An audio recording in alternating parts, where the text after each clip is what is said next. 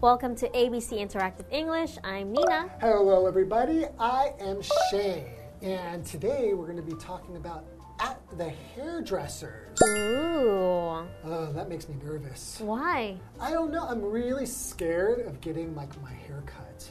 Oh, you think they're going to make a mistake? Yes, I always feel really, really nervous before I go. Ah, Me too, actually. I've had some really bad experiences at hairdressers. Me too. When I was like 10 years old, I was getting my hair cut, and the barber cut my ear. Wait, actually? Actually, cut my ear, and it was bleeding. How bad was it? It wasn't so bad, but I was Yeah. 10 and it hurt and I was bleeding, so of course I was crying. Oh, Aw, that's so sad. Maybe after that, that's what scared me, and I never like to go back to get my hair cut. Yeah, now. maybe then after that you didn't trust any barbers or hairdressers, right? Yeah. That would So make sense. I think I'm more nervous to go to the hairdresser than to go to the dentist. Wow. Really? That shows a lot. That does say a lot, right? Yeah, yeah. I mean, when I was younger, I would get my hair done, I would get my hair cut, and I would always tell them I just want this much off, and it would always end up being a lot shorter than what I had asked. They don't listen. What are they, don't. doing? Maybe they think they know better, or they're just not paying attention. okay, well, hopefully in today's dialogue, the hairdresser knows what he's doing. Yes. Okay. Maya is talking to her hairdresser, Rico.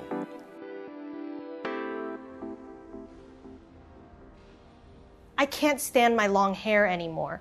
I want you to cut it all off. Are you sure?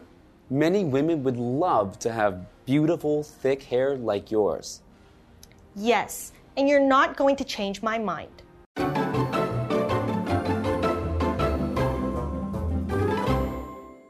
Okay, so at the hairdresser, part A. At Yes. the hairdresser's right? Yeah, so the hairdresser's place, place shop. where they right exactly. So Yes. um, sometimes you hear people say hairdresser. Sometimes you hear people call someone a stylist, a, Mm-hmm. a barber. Ooh, there are many ways to say it, right? Mm. Yeah. So like, what is a hairdresser? A hairdresser is a person whose job is to cut, wash, and style hair. Mm, yes. I think if we think about a hairdresser, they kind of do more stuff, right? Yeah.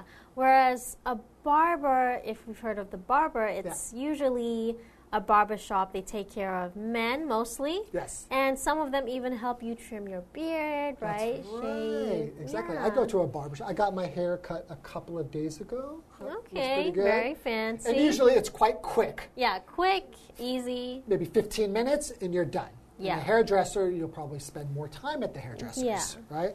So our example sentence for hairdresser is, I don't like my haircut, so I think I will find a new hairdresser. Oh yeah.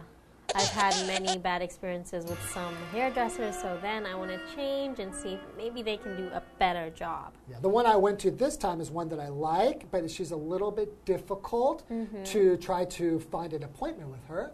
And I was lucky to get an appointment that worked for me, and so I'm quite happy with my haircut. What do you think? Looks good. Looks good. Very right? nice. Okay, so today we have a dialogue. In the dialogue, Maya is talking to her hairdresser, Rico. Rico. Okay. I will be Rico, Now the I'll be hairdresser. Maya. Okay. Okay. I can't stand my long hair anymore. I want you to cut it all off. Wow. cut I don't think all off. All off, so you will be bald. No, I think what she means is cut it very short because she has long hair. Oh, So she cannot stand her long hair anymore. Mm. When you can't stand something, it means you cannot. Take it anymore. Yeah, you cannot take it anymore. I can't stand it, or you you don't have the patience for it. Yeah, like you don't want to look at it anymore. You don't want to do it anymore. You can't stand it. 受不了了. Yes, so I can't stand Shane anymore. What? I'm kidding. I can stand. I can. Of course you can stand. I have patience. Okay. So Rico says, "Are you sure? Many women would love to have beautiful, thick hair like yours." yes, and you're not going to change my mind. Wow. So Yeah. she really wants to just get it all cut off. but- Maybe she's recently going through a breakup. oh, There's that. You know, when girls peop- like cutting their hair after a breakup. I think yeah. When people break up, they want to change the way they look. Yeah, they just want something new and refreshing, like there's a new start. Okay, so she has very thick hair. Yes. So if you, something is thick, if we're talking about hair, we mean that it's growing closely together and there's a lot of it. Yes. So you have pretty thick hair, right? Hmm, Yeah, I think so. I have, for example, I can say I have thick eyebrows. Do you have thick eyebrows? Oh, I In the mean, middle. I mean, they're okay. I, I paint I paint them. okay. So thick or what's the opposite of thick is Thin. thin. Yes. Right. So, of course, the hairdresser is going to feel like ah, she's probably just feeling too emotional, and he's trying to convince her not to Cut all of cut her it all hair. off because Yeah. it's beautiful hair. Yeah, maybe just add some layers or something. I don't know why girls always want to have such big changes to their hair. They- They always regret it afterwards. okay, well, let's see what happens in the end, right? Okay, let's first take a break. Okay. Okay, then I'll give you a fresh new style. Great. What will you do to my hair? First, I won't cut it all off, but I will cut off a lot of it. After that, are you going to change the color? Yes, but I'm not going to make it too strange.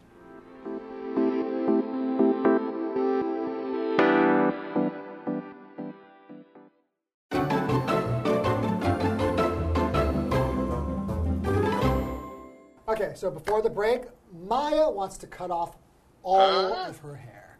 Not all of All it. of it off. Most of She it. wants to just take all of her off and she's going to be bald. That will look cool. uh, maybe. maybe. I mean, there are, there are bald women, and it looks great. Okay, well, Rico is going to uh, do something for her, right? Yes. Mm-hmm. But she's, he's not going to cut all her hair off. Okay, so Rico says, okay, then I'll give you a fresh new style. Ooh, a fresh new style. Fresh. So a style is basically just something like the way you dress yourself or maybe the way you style your hair, right? Yeah, the way it looks, right? The way it looks, yeah. So you can say like, "Oh, I like your style today, like what you're wearing." Do you like the style of my watch? Yeah, it's a very nice style, a very modern style. Thank you. Yeah, or you can also say about your hair, right? So the style of your hair. Yeah. That's why they call it a hairstyle. For example, I am a fan of your style. Okay. Thank you. Mm-hmm. I, like the way you, you're dressed. I- that's an excellent example. I like that. Okay, so what's Maya say? So Maya says, Great, what will you do to my hair? Okay, so what will you do to it? Just means what? uh, How are you going to cut it, or are you going to color it? Like Yeah. what things are you going to do to it? How are you going to style it? Yes. Okay, so Rico says first, I won't cut it all off, Mm. but I will cut off a lot of it. Okay. A lot of it, maybe from this length to that length. That's still a lot, right? that might be too much. huh? Too much. And then Maya says, After that, are you going to change the color? Ah, have you ever changed the color of your hair? I've changed the color of my hair a lot of Oh, times. really? What Yeah. colors have you had your hair? I've had my hair uh, red, blue, black, like blonde, like white. Really? Super, we call platinum blonde. I which like that means color. Like a, kind of like almost like white color blonde, Yeah. like gray. And yeah, I don't even remember. Lots of times when I was younger. oh, okay. That makes more sense now. Yeah. How about you? Uh, I've gone completely red before, actually. Good Yeah. guess. After a breakup? Exactly. After a breakup, you just kind of want to do something new and like a, have a big change, right? So Right. I went all red. It looked quite good. Yeah, I could. I think you would look good with red hair. Yeah. Okay, so Rico says, yes, but I'm not going to make it too strange. Okay. So nothing like blue or, or the way you had it. Yeah, I think blue is pretty strange. If we say something is strange, we just mean it's, it's unusual or it's like very surprising. Yes. So if your hair is strange looking, I will feel very surprised when I look at it. So when you ch- uh, changed your hair color to red, was it a very s- was it strange or kind of more normal red? It was more of a normal red, but I have had a strange hairstyle before. Ooh. I once shaved off w- one whole side of my hair. So, like, this whole part was shaved, and I had like a line there because I was feeling edgy, like, s- wanted to do something cool. Just do something very stylish. Yes. So Right. if I tied up my hair, there would be no hair here. okay, well, our sample sentence Nina is a bit strange, but I like her very much. sure, I'll that- take it. Hey, well, I think sometimes it actually looks pretty cool to be strange, I agree. right? Yeah. Well, hopefully, her haircut, Maya's hair, doesn't look too strange and that she's happy with it. Yeah. Okay, that's all the time we have for today, and hopefully, you don't have any problems at the hairdressers. See you guys.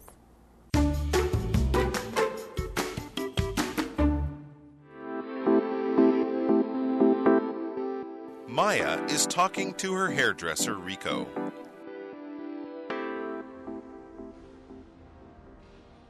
I can't stand my long hair anymore.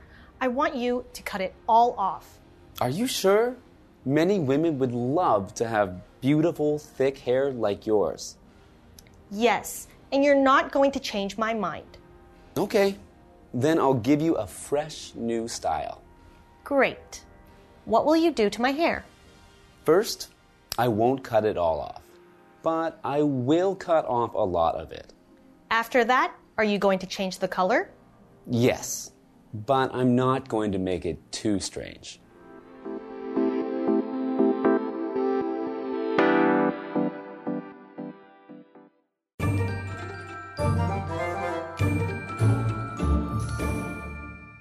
Hello, I'm Tina。我们来看这一课的重点单字。第一个 hairdresser，hairdresser 名词，美发师。At the hairdressers 指的是在美发店。My hairdresser is very famous in town。我的美发师在镇上非常有名。下一个单字 thick，thick 形容词，浓密的，丰厚的。The cat has thick fur。这只猫有浓密的毛，fur 就是毛发。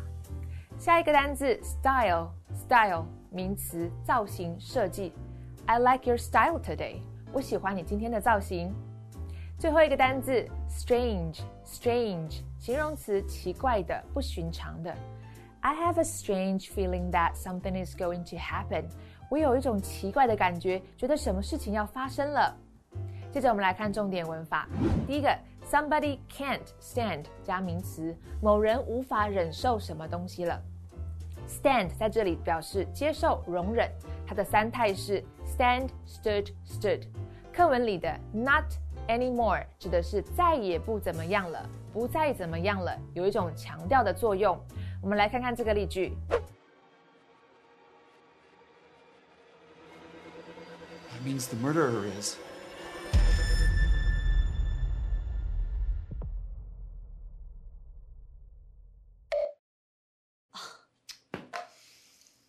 I can't stand regular TV anymore.